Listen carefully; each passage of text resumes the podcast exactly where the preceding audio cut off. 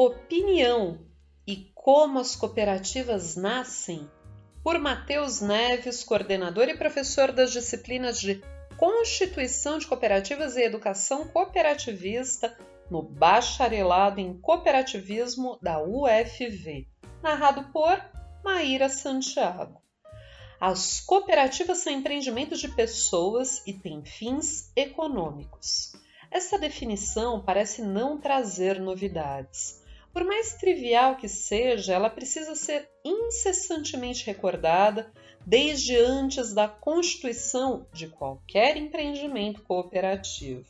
Ela nos lembra de que pelo menos dois elementos muito relevantes devem ser foco de qualquer comitê de constituição de cooperativa: o aspecto humano e o aspecto econômico.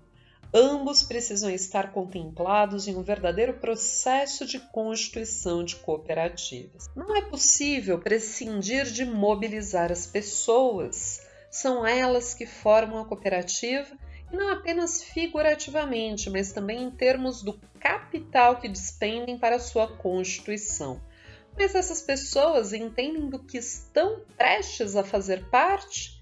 Compreendem seus direitos e deveres enquanto futuros cooperados percebem que há objetivo comum e necessidade real de se criar um empreendimento que será deles? Bem, se essas questões não estiverem muito bem esclarecidas entre todas e todos, então é difícil afirmar que o foco nas pessoas e no respeito à diversidade de opiniões estejam sendo levados a sério. Mas isso não basta. Lembre-se, trata-se de um processo formado por etapas por vezes, negligenciamos em assegurar que a cooperativa que estamos criando terá condições para se sustentar economicamente, no aspecto mais amplo do termo.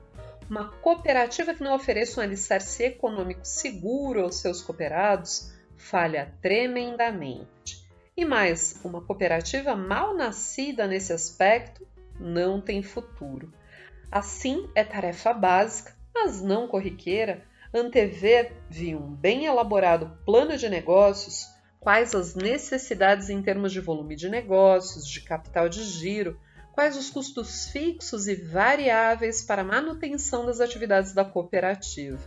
Não é fácil, mas é aí e para os demais momentos de constituição que auxílio especializado é sempre bem-vindo.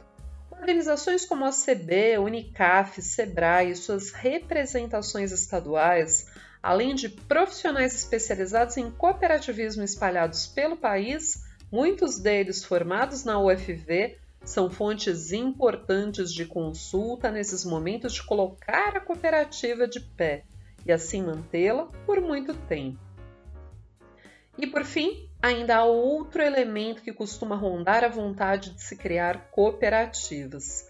Não é incomum que sejam constituídas visando de maneira quase que exclusiva atender a políticas públicas. E não estou aqui me antecipando em colocar a culpa do fracasso de cooperativas nas políticas públicas, mas sim em alertar para a necessidade de, mesmo que esse seja o principal fator de constituição do empreendimento, este já surja pensando em diversificar sua atuação.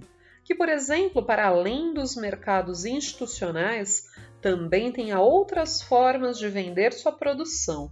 Lembre-se, políticas públicas vêm e vão com uma simples troca de governo. Não seria bom que cooperativas se deixassem criar e desaparecer junto com elas? Imagino que todos esses elementos não sejam grande novidade, mas precisam ser lembrados. Sempre. O interesse de um grupo na criação de uma cooperativa pode ser legítimo e nobre, mas só isso está longe de garantir o sucesso da empreitada.